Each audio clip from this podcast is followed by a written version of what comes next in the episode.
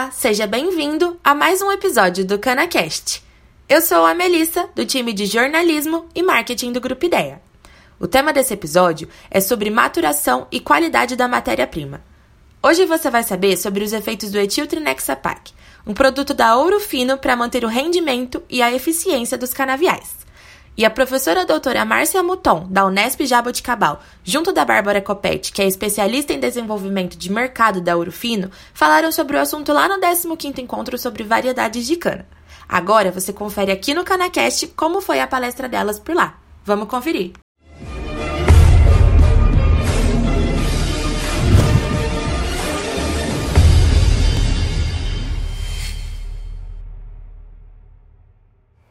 Quando quando nós vamos tratar do processo de maturação e da qualidade da matéria-prima, nós temos que primeiro lembrar que esse processo de produção, ele objetiva atender às necessidades da indústria, que é a qualidade da matéria-prima. Por que, que isso é tão importante? Porque para a indústria há uma base no processo produtivo que é uma relação direta com a eficiência e o rendimento dos processos. Considerando a agroindústria, ela tem por pilar produtos, obter produtos de qualidade a baixo custo. No entanto, sustentado por rendimento e por eficiência. Ora, o que é rendimento? É quanto nós vamos conseguir produzir de açúcar ou de álcool por tonelada de colmos processados. E a eficiência é um percentual em relação a um referencial. Então, considerando que nós estamos no encontro de variedades, é necessário que a gente recorde esse processo fisiológico de produção de cana como sendo uma figura parecida com essa. Então, o que, é que nós vamos considerar aqui? A brotação, o, o desenvolvimento do sistema radicular, o perfilhamento, o crescimento das partes aéreas, ao mesmo tempo a biossíntese de carboidratos e a planta entra no processo de maturação. Atualmente, considerando as novas tecnologias e a adoção do sistema de colheita mecanizada para obtenção de colmos, é necessário que nós incluamos na nossa reflexão os processos de florescimento e isoporização, lembrando que são processos diferentes, a isoporização não depende do florescimento, e a ocorrência de brotações tardias, que são mais frequentes em algumas variedades do que em outras. Porque esses dois processos, eles têm uma relação direta com o aumento do teor de impurezas que chegam com a matéria-prima para ser processada na indústria. Dessa maneira, quando a gente considera a, o estabelecimento da cultura no campo através da brotação, o seu desenvolvimento até o estande final da cultura, nós vamos lembrar que está ocorrendo o processo de fotossíntese, que a gente pode considerar como sendo um milagre da natureza. Por quê? A planta vai usar a energia do sol, captando o CO2 e produzindo açúcares. Para isso, ela precisa de ter folhas verdes. E o que, que a gente observou nessa última safra e principalmente agora, nesse ano? A ocorrência de baixas temperaturas através da geada. Então, nesse caso, nós tivemos um prejuízo quando os canaviais tiveram as folhas comprometidas por baixas temperaturas. Para fazer fotossíntese, ela precisa dos nutrientes do solo, de água disponível no, no, no, sistema radicular, então absorção de água e nutrientes, e a planta vai realizar rearranjos desses açúcares com nutrientes, transformando em biomoléculas importantes e, ao mesmo tempo, garantindo a sua sobrevivência, mantendo os processos fisiológicos, especialmente a respiração e a manutenção da vida, e sobrevivendo contra as adversidades praga, doença, geada, vento, chuva forte. Desse total, nós vamos ter os açúcares acumulados nos colmos. Então, é o que sobra do processo. Quando a gente olha para essa planta, para essa, essa matéria-prima, que é o que a gente gostaria de receber na indústria, mas nem sempre é o que chega, nós vamos ver que ela, essa qualidade ela depende basicamente de cinco fatores que a gente vai destacar nesse momento. Os eventos fisiológicos, a cana madura, moer cana madura, cana sadia, fresca e limpa. Eventos fisiológicos são eventos que acontecem na planta durante a cultura. Florescimento, isoporização, destacando aqui a maturação, brotações e tombamento. Então, nesse caso, nós estamos falando um evento fisiológico, a cana está madura, apresentar uma alta pol. Quando eu estou falando de cana madura, eu não estou falando de colher cana com alta pol. Eu estou falando de colher cana que sofreu uma mudança na qualidade da matéria-prima, reduzindo os teores de biomoléculas que são negativas para o processamento industrial. Então, redução de ácidos orgânicos, de fenóis, de redutores e de amido. Moer cana sadia, ou seja, menores teores de praga e doença, cana fresca, cortar e processar com o tempo mais rápido possível, e cana limpa, com menor teor de impurezas minerais e vegetais. Então nós estamos vendo como que a isoporização, o florescimento e as brotações vão impactar nessa cana que a gente está considerando limpa. Então, falando de ácidos orgânicos, esse trabalho da Celestine Mirtil ele é muito importante porque ele confirma para nós que uma cana de seis meses de idade ela apresenta 40 miligramas de ácidos orgânicos. À medida que evolui o período de maturação dessa planta, com 11 meses, ela tem 5 miligramas, que é um teor absolutamente desejado. Então, o que, que vai acontecer se a gente colher uma cana imatura? Nós vamos ver o seguinte: eu vou ter um alto teor de ácidos orgânicos na ponta.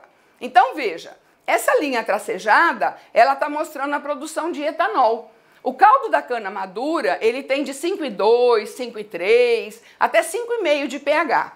Quando eu vou para a indústria, eu tenho que ajustar esse pH a 6. Então, ajustando em 6, se eu tiver baixos teores de ácidos orgânicos, nós vamos gastar dióxido de cálcio para neutralizar esse caldo no tratamento, nós vamos gastar aproximadamente 3 a 4 ml de dióxido de cálcio. Se tiver ácido aconítico presente, que é um ácido presente na ponta da cana imatura, nós vamos gastar 29 ml. Então veja, de 3 para 29 são 26 ml a mais de óxido de cálcio que eu não precisaria de utilizar se eu tivesse uma cana madura. Para açúcar, o processo é ainda pior, porque eu tenho que ajustar o pH a 7. Então, para neutralizar o ácido fosfórico, eu utilizaria 18 ml. Mas quando o ácido aconítico entra na jogada, nós vamos gastar aproximadamente 35 ml. E o que é pior é que o ácido aconítico reage com o ácido fosfórico e vai requerer 55 ml. Então veja, na reação, o que nós vamos gastar é 18 mas o que eu preciso de titular é 55. Essa diferença, ela vai sair como aconitato de cálcio e oxalato de cálcio, decorrente da reação do ácido aconítico e do ácido oxálico com o cálcio que eu coloquei a mais. Qual é o problema? Esses produtos são incrustantes e eles vão parar nos trocadores de calor e nos evaporadores, principalmente nas últimas caixas de evaporação na produção de açúcar. Qual é o problema? Nós vamos ter cinzas no açúcar e esse produto é melacigênico. Então eu vou ter dificuldade de recuperar sacarose na forma de cristais lá no setor de cozimento. Então para nós não é um bom negócio. Bom, quando a gente fala de qualidade, hoje é preciso de olhar para a matéria-prima de uma maneira diferente. Porque não basta eu ter valores de ATR, valores de POL, de BRICS e de fibra e dizer que eu estou trabalhando com qualidade. Não é possível. Eu tenho que colocar amido, fenólicos, destrana e outros compostos, assim como a presença de pragas. Isso é sugerido hoje, é desejado hoje. Então, a cana, vamos falar de maturação de cana. O que é a cana? A cana é uma planta constituída de um sítio de produção de fotossintatos, que a gente chama de fonte, que corresponde às folhas, um sistema de escoamento e distribuição, que são os feixes fibrovasculares, o sítio de consumo, que são os drenos, que é o meristema da ponta e das raízes, e um sistema de acúmulo e armazenamento, que são os tecidos de acumulação. Então, o que, que nós vamos perceber nesse modelo aqui? Quando a planta realiza o processo de fotossíntese, o que acontece? Essa sacarose produzida, ela chegando aqui nos espaços intercelulares, ela é quebrada em glicose e frutose e jogada para dentro do compartimento metabólico. Como a planta está crescendo, quando essa sacarose entra no vacúolo, a ação de uma invertase ácida vacuolar que quebra de novo a sacarose em glicose e frutose e devolve para o metabolismo da planta. Então, analisando um gráfico, nós vamos ver que quando o tecido está imaturo, eu tenho altos teores de invertase ácida e quando a planta vai se desenvolvendo, ela diminui o crescimento e entra em maturação, aumenta os teores de invertase neutra e de açúcar total e diminui o teor de invertase ácida. Então, em pesquisas que nós realizamos, lá em 2004, a gente confirmou isso. Isso aqui numa variedade comercial, nós dosamos a quantidade de invertase ácida solúvel na ponta, no meio e na base e vejam que ela tem uma redução significativa na ponta.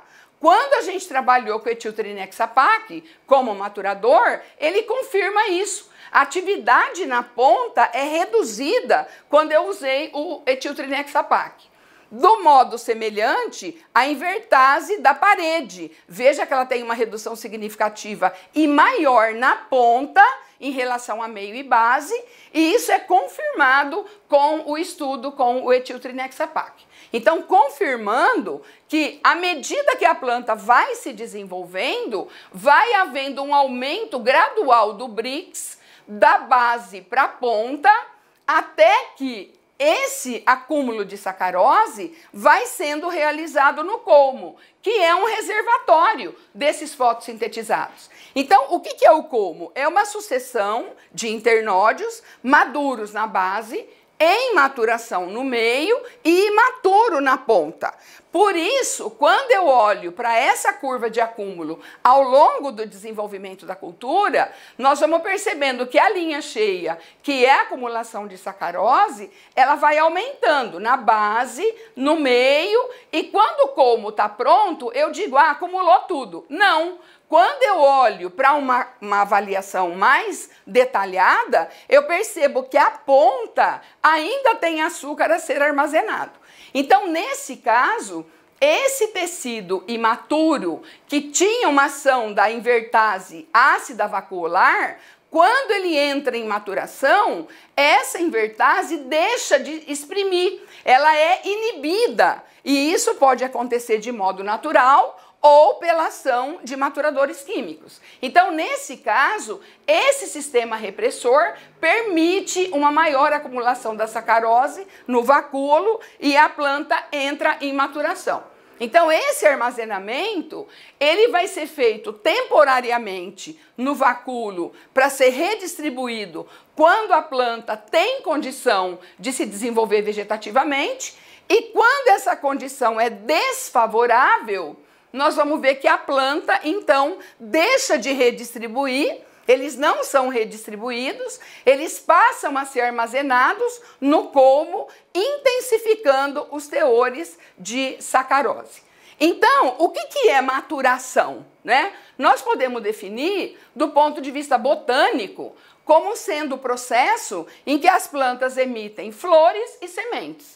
Então, para nós com cana, isso não dá muito certo porque a gente não vai desejar que ela emita flores ou produza sementes que não são viáveis. Então, nós vamos trabalhar com a maturação fisiológica, que é o acompanhamento do máximo teor de sacarose, e o que nós definimos tecnicamente é a maturação chamada agroindustrial ou econômica, que é quando a planta acumula o máximo de sacarose com um retorno econômico. É disso que nós estamos falando.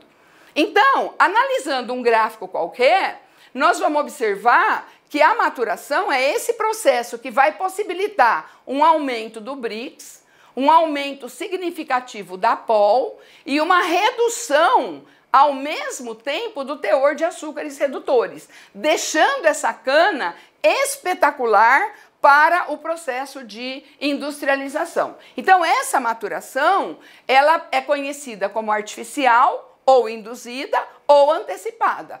E é realizada, por exemplo, com o uso de produtos químicos ou maturadores químicos. Nesse caso, o etiltrinexapac. Qual é o modo de ação? Ele é um produto que é um inibidor da enzima 3-beta-hidroxiliase da giberelina 20. O que, que é isso? Nós temos na planta, nas plantas, várias giberelinas. No entanto, só a GA1 que é ativa, só ela que tem ação na planta.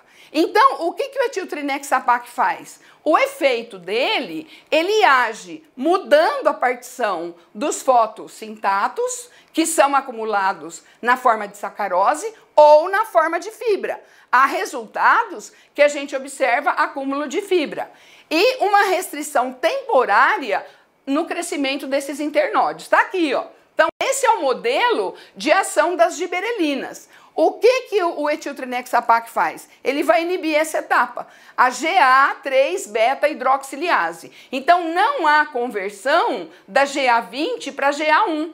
Com isso, esse aceptor de giberelina não vai funcionar, não há essa regulação do nível do RNA mensageiro e com isso a planta acumula mais açúcares. Então, alguns resultados, nós vamos verificar o seguinte: nesse caso, nós fizemos duas aplicações do etiltrinexapac em duas épocas diferentes. Então, comparando com a testemunha, que é o vermelho, nós vamos ver que a pol da cana nas duas épocas foram significativas. No entanto, a, analisando a produtividade dos colmos em toneladas por hectare, nós vamos ver, ó, deu ruim aqui, não deu certo, ó.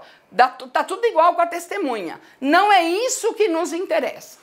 Quando a gente considera o processamento agroindustrial, nós temos que considerar produtividade de açúcar. Então, quantas toneladas de açúcar por hectare nós conseguimos produzir? E aí nós vamos ver um efeito extremamente positivo e significativo para o uso do etiltrinexapac. Esses dados são confirmados pelo professor Paulo Figueiredo, num estudo feito agora esse ano, quando ele mostra a aplicação de TRIX comparado com a testemunha. E aqui nós vamos ver que aos 45 dias, uma diferença extremamente significativa com ganhos de ATR em quilos por tonelada e em toneladas de açúcar por hectare, confirmando o que nós estamos dizendo. O que importa é tonelada de açúcar por hectare. Então, épocas de uso. Nós vamos poder usar o produto no início da safra, com o objetivo de antecipar e termos um maior teor de açúcar na matéria-prima para começar a safra, no meio da safra para intensificar a oferta de açúcar para a indústria e no fim de safra para manter. Então, o objetivo é antecipar ou intensificar a maturação fisiológica, manter ou prolongar essa maturação fisiológica, promovendo melhorias das qualidades tecnológicas da matéria-prima aí no processo. Além disso, propiciar rendimentos industriais, porque a gente não produz cana se não for para a indústria. O nosso cliente é a fábrica. Então eu tenho que garantir que essa matéria-prima entregue, ele vai elevar os teores de açúcar aí a serem processados. E o ganho que eu tenho na agrícola, ele é muito, mais, muito maior na indústria. A indústria consegue incrementar eficiências e rendimentos. Isso traz uma melhor economicidade e mantendo e prolongando essa maturação no fim de safra. Bom, para encerrar fica a pergunta, né? Sob maior déficit hídrico, que foi o caso desse ano, essa safra, nós sabemos que desde 2019 nós estamos tendo uma menor intensidade hídrica. Como é que fica a situação? Será que amplia os efeitos negativos e quali quantitativos? Quais são os impactos para a safra seguinte, né? Então, quando a gente olha para a precipitação acumulada de 2021, Está aí uma publicação do Nilceu Cardoso, nós tínhamos 1.336 milímetros. Quando compara com 2021, nós tivemos 882 milímetros, isso na média, para essa região. Então dá um déficit de 454 milímetros. O que, que significa isso? Né? Que há condições ambientais que vão causar estresse. Então, seca ou encharcamento, temperaturas alta ou baixa, salinidade excessiva do solo, níveis inadequados de nutrientes no solo, assim como excesso ou falta de luminosidade. Analisando essa safra, nós tivemos seca, temperatura mais alta e temperaturas mais baixas, com três geadas e excesso de luminosidade. Então, o que, que significa isso? Que a planta foi submetida a estresses, abióticos, no caso, que reduz significativamente a produtividade e a qualidade. Então, se eu tiver trabalhado para poder utilizar maturadores e preparado a minha cultura, nós podemos ter resultados melhores. Então, a utilização bem sucedida de maturadores, ela depende da variedade. Eu tenho que saber se a variedade responde àquele maturador, a idade fisiológica que eu estou aplicando e a condição edafoclimática, a época de aplicação e de colheita, acompanhar esses resultados através de uma curva de maturação e ter na indústria boas práticas de fabricação, avaliando como eu disse lá atrás, outros resultados. Não adianta avaliar Brix, Pol, fibra e pureza. Há necessidade de conhecer melhor, então, essa matéria-prima. Encerrando, o emprego adequado de maturadores, ele tem se mostrado uma ferramenta auxiliar importante para o manejo da colheita, objetivando qualidade da matéria-prima, otimizando os rendimentos agroindustriais. Então, toda vez que eu trabalhar o meu canavial, que eu proteger a variedade, utilizando tecnologias mais modernas, nós vamos ganhar com essa tecnologia, preparando então uma matéria-prima de melhor qualidade que a indústria precisa. Pessoal, então eu agradeço a atenção, eu espero que vocês tenham um bom evento, aproveitem bastante. Nós precisamos de conhecer melhor as variedades e utilizar dessa tecnologia para garantir produtividade na agrícola e especialmente garantir a produtividade na, no sistema agroindustrial. Um abraço, bom evento a todos. Obrigada, professora Márcia, pela explicação da importância dos maturadores na qualidade da matéria-prima da cana-de-açúcar. Em linha com tudo o que foi falado por ela, a Orofino traz no seu portfólio o Trix, o Trinexapac etílico, uma das moléculas mais utilizadas no mercado. É, além de todos os benefícios já conhecidos pelo Trix, é, o Trix garante que a aplicação seja feita com qualidade e segurança, devido ao programa Segnos, onde temos a parceria com a empresa Perfect Flight, que vai garantir a rastreabilidade na hora da aplicação. É, e finalizando a minha fala, é com bastante alegria que eu informo o próximo lançamento da Orofino, o primeiro fungicida da linha da cana-de-açúcar, o Poderus BR, que irá agregar ainda mais o portfólio, o ciclo 100 da Orofino.